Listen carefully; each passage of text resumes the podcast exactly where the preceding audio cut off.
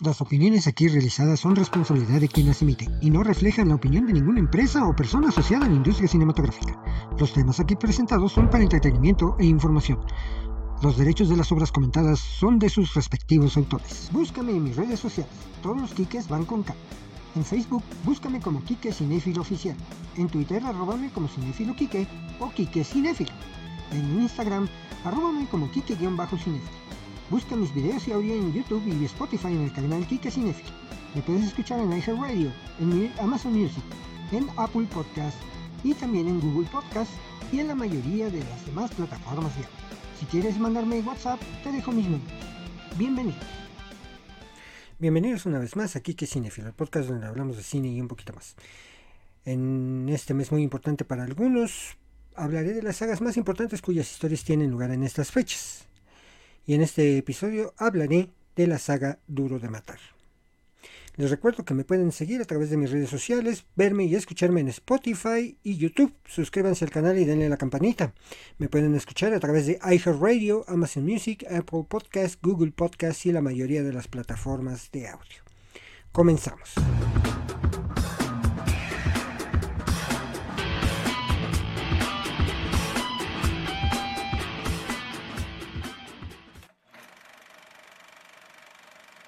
Los invito a escuchar el desarrollo del tema de hoy. En el mundo, ¿qué probabilidad de que te suceda algo importante, que una fecha en específico se vuelva como un signo en tu vida? ¿Que te pasen cosas extraordinarias? Para mí una fecha que difícilmente se me olvidará es el 6 de diciembre. De chico viví un tiempo en una calle con ese nombre, es la fecha de nacimiento de uno de mis amigos. En 1997, solo nueve años después de haber vivido en aquella calle, me casé en esa fecha. Y es igualmente el día en que vio la luz una persona importante a la que amo y que extraño. Pero no se trata de mí este programa. No sé mucho de probabilidades matemáticas y me dediqué a investigar y no hay un estudio que determine cómo es que se dan este tipo de probabilidades. Pero en la ficción nos encontramos con esta particularidad en el muy concreto caso del personaje John McClane. Imagínate, esperar a ver a tu familia de la cual estás separado porque a tu esposa le han ofrecido el trabajo soñado, pero tú no quisiste cambiar el tuyo aunque tenías la posibilidad de hacerlo. Y cuando llegas a ver a tu familia te cruzas en el camino con un grupo que más que terrorista es una banda de ladrones de altos vuelos. Esa pues es la premisa de la, de la primera película de la saga Duro de Matar. Die Hard, titulada Duro de Matar en Hispanoamérica y Jungla de Cristal en España, es una película de acción estadounidense de 1998 dirigida por John McTiernan y escrita por Steven de Souza y Jeff Stewart. Está basada en la novela Nothing Lasts Forever de 1979 de Roderick Thorpe. Die Hard sigue al oficial fuera de servicio del Departamento de Policía de Nueva York, John McClane, Bruce Willis, mientras se enfrenta a un grupo de criminales altamente organizados liderados por Hans Gruber, interpretado por Alan Rickman que realizan un atraco en un rascacielos de Los Ángeles bajo el pretexto de un ataque terrorista, utilizando a rehenes, incluyendo a la esposa de McLean, Holly Gennaro, quien es interpretado por Bonnie Bedelia. En 2017, la Biblioteca del Congreso de los Estados Unidos seleccionó a Die Hard para ser preservada en el National Film Registry por ser cultural, histórica y estéticamente significante. Die Hard se basa en la novela Nothing Lasts Forever de 1979, la secuela de la novela de 1966, El Detective, también escrita por Roderick Thorpe, que en sí misma había sido adaptada en una película del vino nombre de 1968 y protagonizada por Frank Sinatra. Fox estaba contractualmente obligada a ofrecer a Sinatra el papel principal en Die Hard, pero este la rechazó, por lo cual fue propuesta a Arnold Schwarzenegger como secuela de la película Comando de 1985, pero este también rechazó el guion. La película fue sucesivamente propuesta y rechazada por varias estrellas del cine de acción de la época, como Sylvester Stallone, Harrison Ford, Richard Gere, Clint Eastwood, Burt Reynolds, Robert De Niro o Don Johnson, antes de que fuera propuesta a un casi desconocido Bruce Willis y este aceptara. El estudio no tenía demasiada fe en la capacidad como estrella de acción de Willis, ya que en aquel momento era solo conocido por sus papeles de comedia en televisión y cine como Luz de Luna, Citas Ciegas y Asesinato en Beverly Hills. y cobró por el papel la enorme cantidad de 5 millones de dólares, una cifra muy elevada que pues el estudio estaba desesperado por cerrar el papel protagonista para poder estrenar la cinta a modo de blockbuster durante el verano. Realizada con un presupuesto de 28 millones de dólares, Die Hard recaudó más de 140 millones en todo el mundo y fue elogiada por los críticos. La película convirtió a Bruce Willis en una estrella de acción y fue motivo de comparación frecuente con otras películas de acción como un héroe solitario que lucha contra probabilidades abrumadoramente adversas. Obtuvo cuatro nominaciones a los Oscars, el mejor montaje, a los mejores efectos visuales, el mejor sonido y los mejores efectos de sonido. Dado que Die Hard se basó en la novela secuela de la película El Detective, el estudio estaba obligado por contrato a ofrecer el papel principal a Frank Sinatra. El actor que tenía 70 años en ese momento se negó. Ante la, negativa, este papel se ofreció a intérpretes como Sylvester Stallone, Richard Gere, Clint Eastwood, Harrison Ford, Bruce Reynolds, Nick Nolte, Mel Gibson, Dan Johnson, Richard Dean Anderson, Paul Newman, James Caan y Al Pacino. El arquetipo de acción predominante de la época era un hombre invencible y musculoso como Arnold Schwarzenegger, a quien le ofrecieron ser protagonista. Pero él quería diversificarse la comedia y lo rechazó para protagonizar la película Gemelos, Twins, de 1988. Finalmente, el elegido fue Bruce Willis, que era conocido principalmente por su papel cómico en la serie de televisión Luz de Luna. Rechazó el papel debido a sus obligaciones contractuales con el programa, pero cuando su compañera Sybil Shepard quedó embarazada, la producción de Luz de Luna se cerró durante 11 semanas, lo que le dio a Willis tiempo suficiente para asumir el papel. La novia del director John McTernan tuvo la oportunidad de reunirse con un representante de CinemaScore y les pidió que analizaran a Willis como la estrella. Los resultados mostraron que seleccionar a Willis no tendría un impacto negativo. Su participación se confirmó dos semanas después. La elección fue controvertida ya que Willis solo había protagonizado otra película, la comedia Citas Ciegas de 1987. En ese momento también había una clara distinción entre actores de cine y televisión, aunque filmes como Los Cazafantasmas de 1984 habían demostrado que las estrellas de televisión podrían liderar una película de gran éxito. Otros actores de televisión como Shirley Long y Bill Cosby habían fracasado en sus recientes intentos de hacer la transición. Willis recibió 5 millones de dólares por su rol de protagonista, lo que le otorgó un salario comparable al de actores del cine más exitosos y establecidos como Dustin Hoffman, Warren Beatty y Robert Redford. El presidente de 20th Century Fox en aquella época, Leonard Goldberg, justificó la cifra diciendo que Die Hard necesitaba un actor del potencial de Willis, y el productor Lawrence Gordon dijo que su personalidad era esencial para transmitir la idea de que el héroe en realidad podría fallar. Se informó que otras fuentes de Fox declararon que el estudio estaba desesperado por una estrella después de haber sido rechazado por tantos actores populares. Willis en su momento mencionó, me pagaron lo que pensaban que valía por la película y por ellos. Describió su personaje como diferente a otros retratados por Stallone o Schwarzenegger, con el comentario de que, aunque es un héroe, es un tipo normal, es un tipo normal que ha sido arrojado a circunstancias extraordinarias. Willis se basó en su educación de clase trabajadora en el sur de Nueva Jersey para el personaje, incluida esa actitud y falta de respeto por la autoridad, ese sentido del humor negro y el héroe reacio. Alan Rickman ya tenía poco más de 40 años cuando hizo su debut en la pantalla como el antagonista Hans Gruber, lo eligió Joel Silver, quien lo había visto actuar en una versión de Broadway de la obra de teatro Las Amistades Peligrosas, interpretando al villano del Visconde de Belmont. Por otro lado, se seleccionó a la actriz Bonnie Bedelia por petición de Willis después de verle la película biográfica Heart Like a Will de 1983. Reginald Bell Johnson apareció como Al Powell, su primer papel importante en un filme, por sugerencia del director de selección de reparto Jackie Birch, quien había trabajado anteriormente se considera Robert Duvall, Jim Hartman y Lauren Fishburne para el personaje. Harry Ellis es interpretado por Hart Borkner, un conocido de Silver. Su papel se rodó en orden cronológico durante tres semanas. McTernan había querido que el personaje fuera suave como el actor Cary Grant, pero Butner concibió sus motivaciones provenientes del consumo de cocaína y la inseguridad. Del director odió la actuación inicialmente hasta que notó que Gordon y Silver estaban entretenidos con las payasadas de Buckner. De esta forma el reparto protagónico quedó conformado de la siguiente manera. Bruce Willis como John McClane, un detective del Departamento de Policía de Nueva York. Alan Rickman como Hans Gruber, el despiadado líder de los terroristas. Alexander Gudonov como Carl, segundo al mando de Gruber. Bonnie Bedelia como Holly Gennaro, McLean, ejecutiva de alto rango de Nakatomi y ex mujer de John. Reginald Bell Johnson como Old Powell, sargento del Departamento de Policía de Los Ángeles. Paul Gleason como Dwayne T. Robinson, subdirector del Departamento de Policía. DeBrosque White como Art el conductor de la limusina de John. William Netherton como Richard Thornburg, reportero de televisión sin escrúpulos. Clarence Gillard como Theo, especialista en tecnología de Gruber.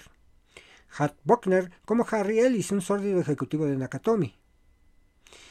James Shigeta como Joseph Yoshinobu Takagi, director de ejecutivo de Nakatomi.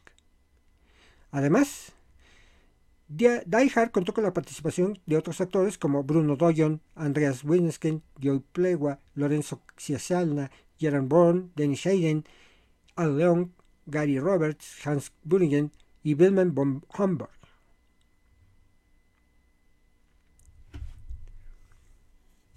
En representación de los secuaces de Gruber, Robert David y Grant L. Bush aparecen como los agentes especiales del FBI Big y Little Johnson, respectivamente.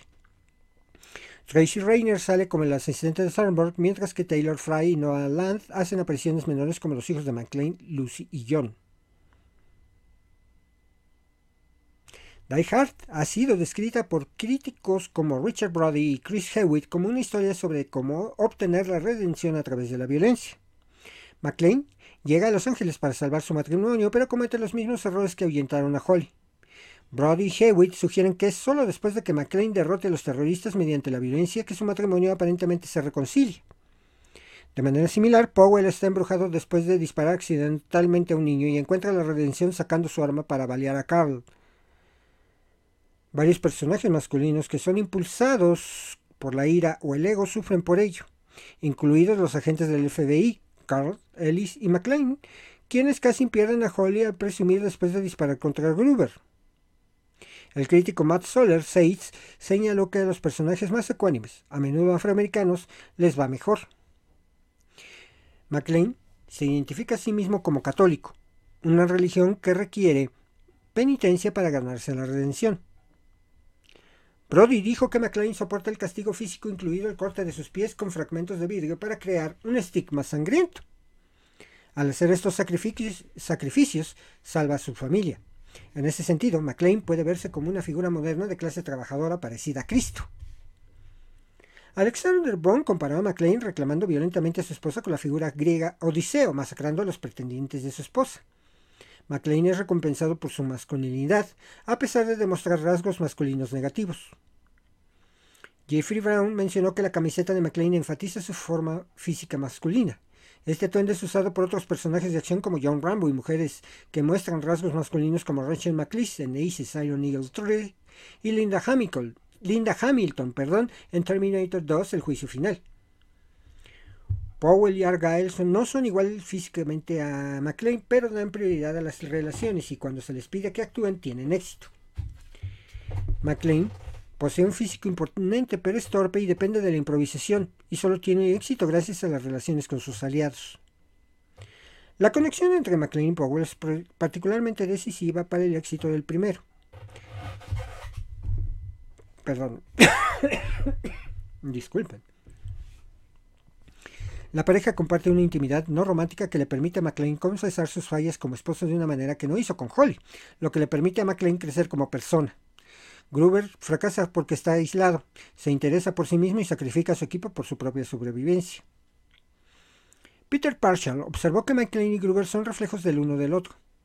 Brody contrastó a McLean, un estereotipo totalmente estadounidense comparado con estrellas de películas del Medio Oeste como Roy Rogers, John Wayne y Gary Cooper, con Gruber, un villano europeo de educación clásica que se refiere a Estados Unidos como una cultura en bancarrota. Elizabeth Abel escribió que, en comparación con los superhéroes de la década anterior en películas del estilo de Superman y Raiders of the Lost Ark, McLean es retratado como físico pero realmente realísticamente masculino, transmitiendo la idea de un hombre real que posee fuerza intrínseca e independiente. Según Justin Chang y Mark Olsen, esto puede verse como una respuesta al reaganismo, las, posiciones políticas del presidente de los Estados Unidos, Ronald Reagan, que promueven los valores del sueño americano, la autosuficiencia, la iniciativa y el avance tecnológico. Willis relató que si tuviera la opción, McLean pasaría por la responsabilidad de lidiar con los terroristas a cualquier otra persona, pero se ve obligado a actuar como un héroe reacio. Cuando se presenta el personaje lleva puesto su anillo de bodas. Scott Tobias escribió que esto sirve como símbolo de su compromiso matrimonial. Holly se presenta como, lo contrario. Usó su apellido de soltera y no lleva el anillo. En cambio, sus empleadores le regalan un reloj Rolex que sirve como símbolo de su compromiso con su trabajo y la división en su matrimonio.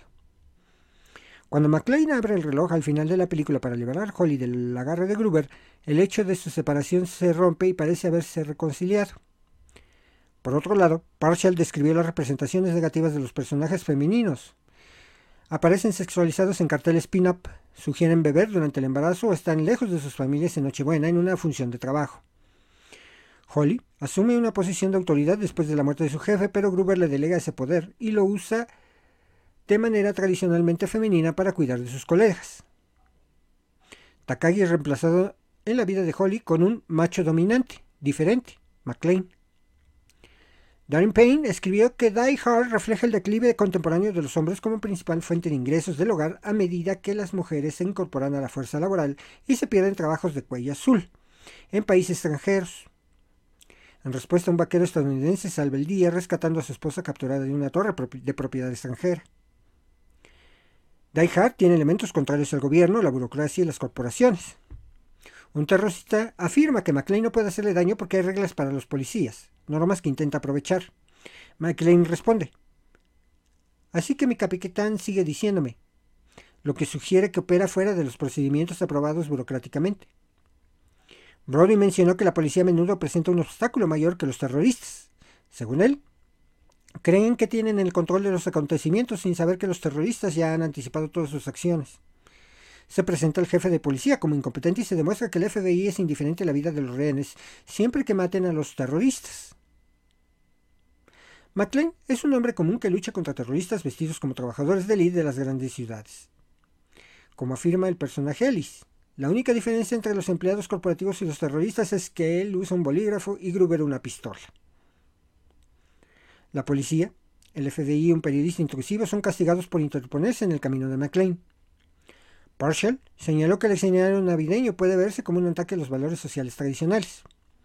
La corporación organiza una fiesta de Nochebuena manteniendo a los empleados alejados de sus familias, y los villanos se apropian cínicamente de las iconografías navideñas. Al derrotarlos, McLean mantiene la tradición y defiende a la sociedad. Junto con el grupo de terroristas principalmente alemanes, el Nakatomi Plaza es propiedad de una corporación japonesa y los rehenes son estadounidenses.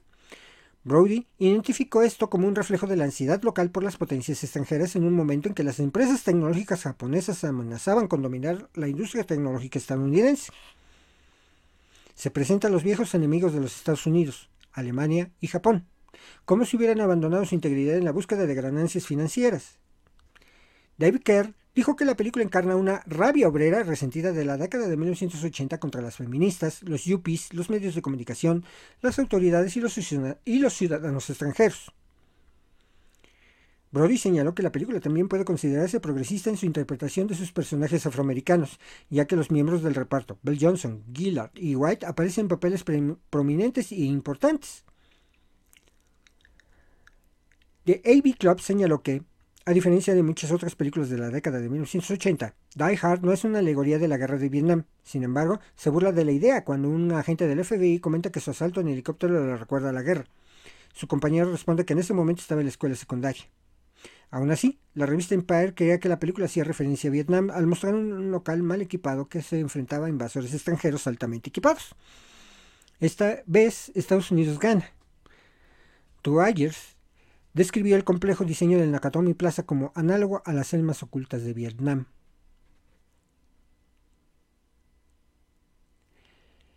Willis ocupó un lugar destacado en su primera campaña de mercadotecnia, pero sufrió varios cambios a medida que se acercaba la fecha de estreno de la película. Willis se había ganado la reputación de actor arrogante, preocupado por su propia fama, su negativa a abordar esto o hablar de su vida personal a los medios de comunicación había reforzado esta percepción por su parte. Willis dijo que quería que los medios se centraran en su actuación. Hubo informes de que el público del cine se quejaría de la aparición de Willis en los avances de Die Hard y que un representante de una cadena de cine sin nombre había retirado el tráiler en respuesta. La investigación de varios estudios de cine reveló que el público tenía una opinión negativa de Willis y poco o ningún interés en verlo en Die Hard. David Ansen de Newsweek llamó a Willis el actor más impopular que jamás haya recibido 5 millones de dólares por hacer una película. A medida que la confianza de Francis Century Fox en el atractivo de Willis flaqueaba, los carteles de la película se cambiaron para centrarse en el Nakatomi Plus, con el nombre de Willis en letra pequeña. La imagen de Willis no se incluyó en el primer anuncio de periódico de página completa de la película a mediados de julio. El ejecutivo de Trade Century Fox, Tom Sherak, negó el intento de ocultar a Willis y dijo que su estrategia había cambiado cuando se dieron cuenta que el edificio era un personaje tan importante como el actor. Desafiando las expectativas, los avances de la película fueron bien recibidos por el público, y la semana siguiente a su lanzamiento la publicidad comenzó a mostrar a Willis de manera más prominente. A pesar de su disgusto por las entrevistas, Willis apareció en varios programas diurnos para promocionarla. Al explicar por qué estuvo más involucrado en la promoción de Die Hard, Willis declaró, Estoy tan emocionado con esta película. Para mí representa lo que representa, por lo que quería ser actor. La película generó cuatro secuelas. Die Hard 2 de 1990, Die Hard with a Vengeance de 1995, Life Free of Die Hard de 2007 y A Good Day to Die Hard de 2013. En julio de 2007, Bruce Willis donó una camiseta usada en la película al Museo Nacional de Historia Estadounidense en el Instituto Smithsoniano. El título de la película es historia de un héroe solitario luchando contra una multitud de oponentes en un ambiente aislado. También se convirtió en un descriptor común para las siguientes películas de acción.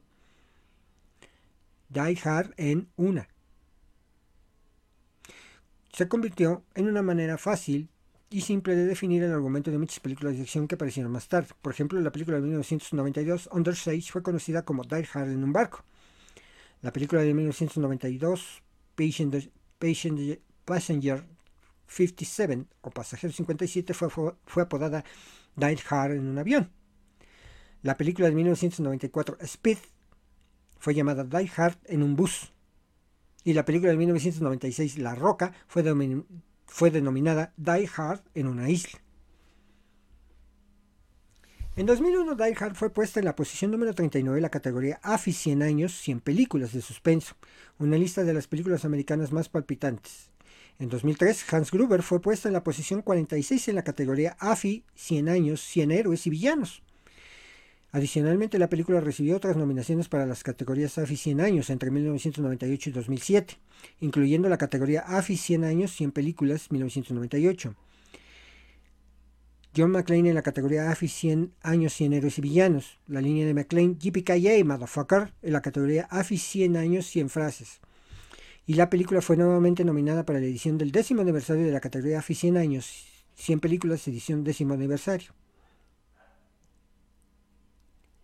En 2006, Gruber fue calificado como el 17 mejor, decimoséptimo mejor personaje de película por la revista Empire. John McClane fue clasificado en el puesto número 12 de esa misma lista. En la publicación de Entertainment Weekly del 22 de junio de 2007, Die Hard fue nombrada la mejor película de acción de todos los tiempos. La frase de McClane, GPKA Motherfucker, fue votada como la número 96 de las 100 mejores películas navideñas de todos los tiempos.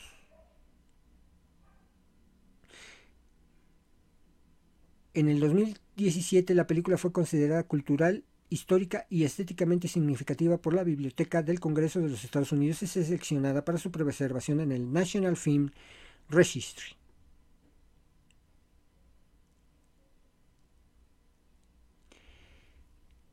El éxito de Die Hard generó cuatro secuelas, comenzando con Die Hard 2 en 1990, que se lanzó rápidamente a la producción para capitalizar la popularidad del filme original. Storm y McTernian no regresaron para la película. Rainy Harlin reemplazó a McTernian. Die Hard 2 es la última película de la serie que cuenta con la participación de Steven de Souza, Bedelia, Bill Johnson, Anton Silver y Gordon. Los dos últimos se pelearon retrasando la producción de una tercera película. Die Hard with a Vengeance esta secuela también tardó más en desarrollarse debido a la dificultad de escribir un guion de un escenario original que aún no había sido utilizado por uno de los muchos imitadores de Die Hard. McTernian volvió a dirigir Die Hard with a Vengeance, su única otra película de la serie. Esta trama enfrenta a McClane con el hermano de Hans Gruber, Simon, Simon interpretado por Jeremy Irons. En 2007 se lanzó Live Free or Die Hard, donde McClane se une a un hacker, Justin Long, para luchar contra los terroristas cibernéticos liderados por Thomas Gabriel, Timothy Oliphant. La película se convirtió en controvertida por estar dirigida a un público más joven, lo que requería que se excluyera gran parte de la violencia y las blasfemias prevalecientes en el resto de la serie. Aún así tuvo un éxito tanto económico como crítico. La quinta película de la serie A Good Day to Die Hard de 2013 une a McClane con su hijo Jack para una aventura en Moscú, la película se consideró un éxito económico a pesar de que las críticas de fanáticos y su recepción negativa paralizaron la franquicia. A Good Day to Die Hard es considerada la entrada más débil de la serie. Willis ha expresado su interés en hacer una sexta y última película, lo cual ya por el momento se duda. Die Hard sigue siendo la película más aclamada de la franquicia según las críticas compiladas por Rotten Tomatoes. A medida que avanzaban las secuelas, se acercaban cada vez más a los filmes de acción al estilo de la década de 1980 que Die Hard había evitado, y McLean se convirtió en una máquina de matar invencible que sobrevivió al daño que habría matado a su encarnación original. La emisora de, de radio NPR calificó a Die Hard como una película realmente genial, cuyo legado se ha visto empañado por mediocres secuelas. Según The Guardian, la evolución del género de acción se puede rastrear por las diferencias en cada secuela de Die Hard, ya que McLean evoluciona de humano a sobrehumano. Por otro lado, se ha lanzado una precuela y una secuela en un cómic. Die Hard Year One, que está inventado en 1976 y narra a McLean como un oficial novata, y a, Million, Ways to Die Hard, ambientado 30 años después de Die Hard, que presenta a McLean retirado en busca de un asesino en serie. La mercancía de Die Hard incluye ropa, muñecos Funko Pops, libros para colorear y con actividades, vajillas, jerseys y adornos navideños, así como un libro ilustrado que vuelve a contar la película. En 1989 se lanzó un videojuego de disparos en tercera persona llamado Die Hard para las plataformas Commodore y Windows. Se publicaron diferentes versiones de matamarcianos para TurboGrafx 16 y Nintendo Entertainment System. La edición para TurboGrafx 16 comienza con McLean luchando contra varios terroristas en una jungla. La versión de NES ofrece un metro de pie que, relanteliza los movimientos de McLean después de pisar repetidamente cristales rotos. En 1996 salió Die Hard Trilogy, un videojuego para PlayStation que adaptó las primeras tres películas de la franquicia. En 1997 el juego de arcade japonés Dynamite Deca se rediseñó y se lanzó en Occidente como Die Hard Arcade. Los jugadores deben elegir entre McLean o el personaje secundario Chris Thompson para luchar en el Nakatomi Plaza, derrotar a los terroristas liderados por White Fang y rescatar a la hija del presidente. En 2002 se estrenaron dos videojuegos de disparos en primera persona, Dark Hard Nakatomi Plaza, que recrea los eventos de la película, y Dark Hard Vendetta, donde McClane se enfrenta al hijo de Gruber, Piet. Die Hard The Ultimate, Visual History, un libro que narra el desarrollo de la saga, se lanzó en 2018 con motivo del 30 aniversario de la película. En 2009 salió Die Hard de Nakatomi Hastium, un juego de mesa basado en Die Hard, un USA un Monopoly que se encargó de desarrollarlo. Y bueno,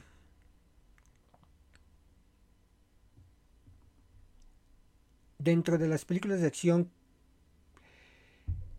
que acostumbrado a ver mediante el VHS, beta el VHS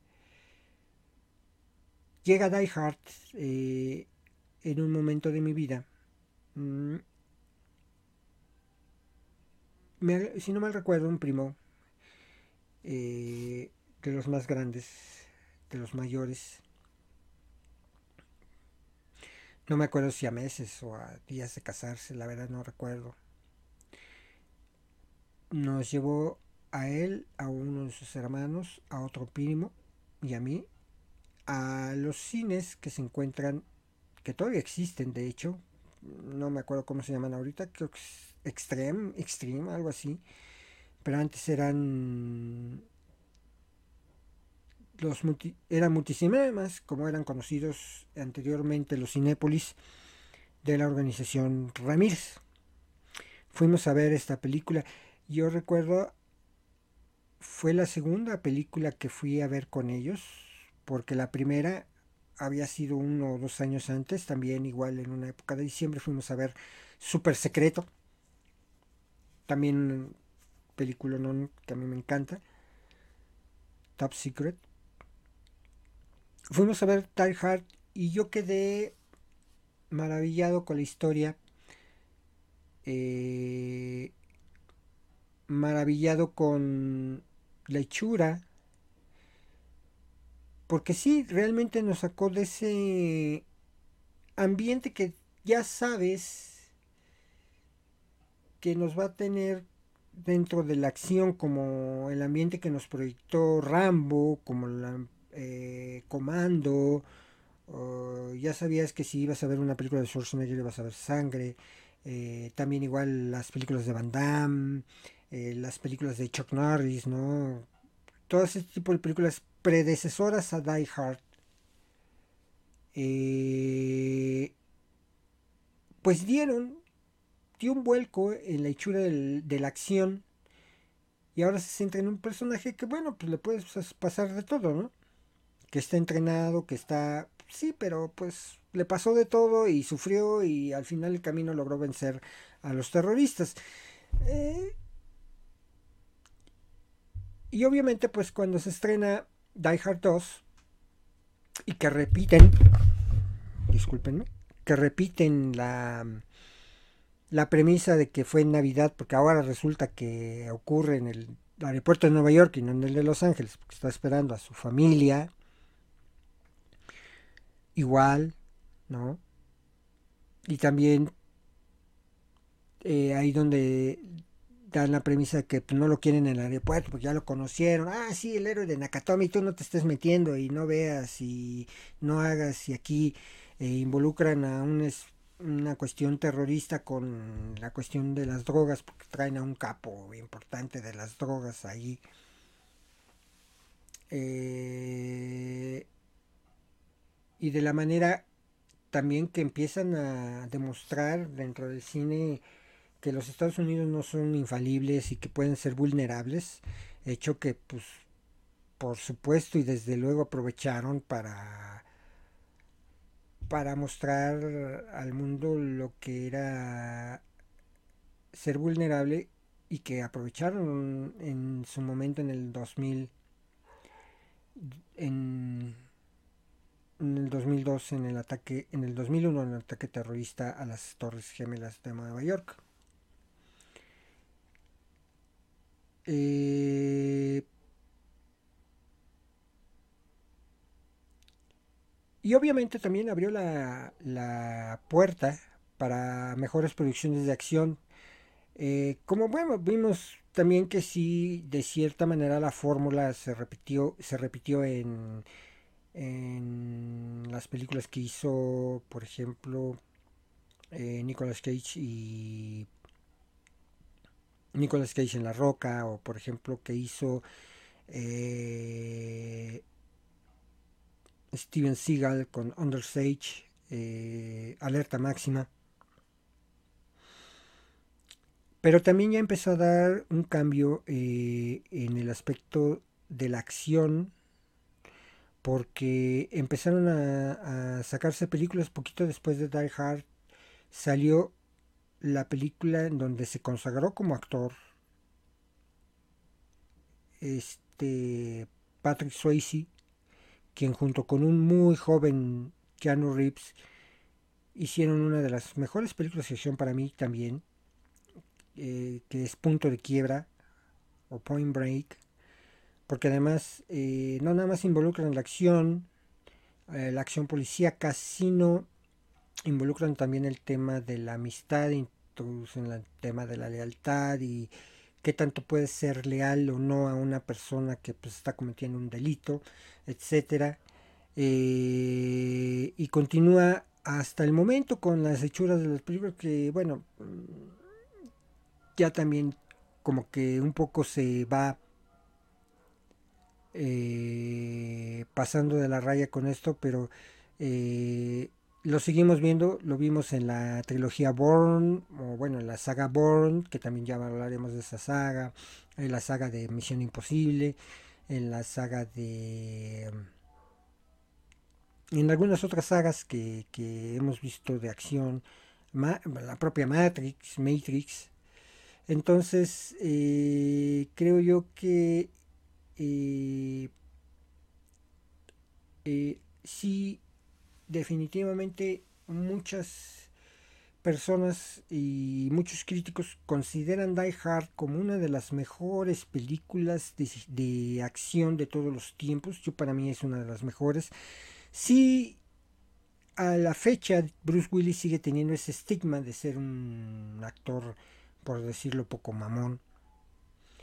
Eh, hoy eh, realmente apareció en las primeras dos películas de Los Indestructibles donde Sylvester Stallone olvidándose de las rencillas que tuvieron todos esos actores en la década de los 80s y 90s los reunió para hacer un conglomerado de héroes de acción y sacar estas, estas películas eh, pues que no están muy, muy buenas, pero pues es un homenaje a todo ese cine que nos ha venido entreteniendo en desde la década de los 80 que se, hizo el boom eh, en, este, en este sentido. Y obviamente pues aprovechando que las dos primeras películas se desarrollan en la noche de Navidad, pues se considera que es un clásico navideño. En muchas familias eh, incluyen dentro de en los Estados Unidos dentro del, del divertimento que tienen para ese día navideño, ya sea para la Nochebuena o para el día de Navidad, dentro de su maratón de películas tienen considerada ver sí o sí Die Hard y Die Hard 2. Las otras tres películas pues, no tienen nada que ver con la fecha, eh, pero las dos primeras sí.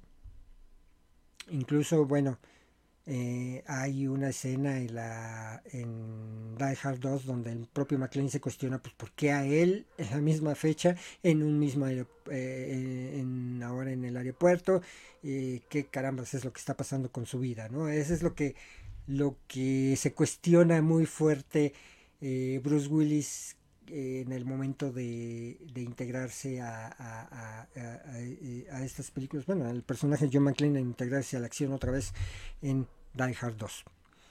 Y bueno, pues este es este ha sido el episodio de esta semana. Les recuerdo, mm, me pueden seguir en mis redes sociales, aparece por ahí el WhatsApp. Eh, no dejen de suscribirse, por favor, no dejen de darle play a los videos. Entiendo yo que, que ahorita estamos con el mundial y todo, pero el cine es importante. Ya hablé del fútbol, así que espero que el episodio pasado les haya gustado con respecto al fútbol. Las próximas, eh, los próximos dos programas eh, terminaremos con las sagas navideñas. Las próximas eh, dos programas, haremos una pausa, regresaremos la segunda semana de enero. Y este y pues vamos a hacer un esfuerzo por llegar al segundo aniversario de este proyecto que eh, les reitero lo he hecho con mucho amor, con mucha pasión, con mucha dedicación y en este año, repito, y creo que ya hasta los aburrí con esto, en este año que ha sido muy complicado para mí, ha sido este un ejercicio que me ha dado eh, muchas satisfacciones, también muchas preocupaciones, porque el hecho de no tener audiencia pues también preocupa, pero aquí estoy, aquí estoy y aquí seguimos y no voy a dejar de hacer mi podcast eh, obviamente, pues la tercera temporada va a terminar. Mm, y yo creo que la terminaremos precisamente el día que cumplamos el segundo aniversario de Quique Cinéfilo, el podcast donde hablamos de cine y un poquito más. Eh, Les agradezco mucho su eh, audiencia y nos vemos en el siguiente episodio. Esto fue Quique Cinéfilo, el podcast donde hablamos de cine y un poquito más. Hasta entonces. Conducción, guion, cámara, audio, edición y todo lo demás lo hice yo. 2022 Quique Cinéfilo Producciones. Todos los derechos reservados.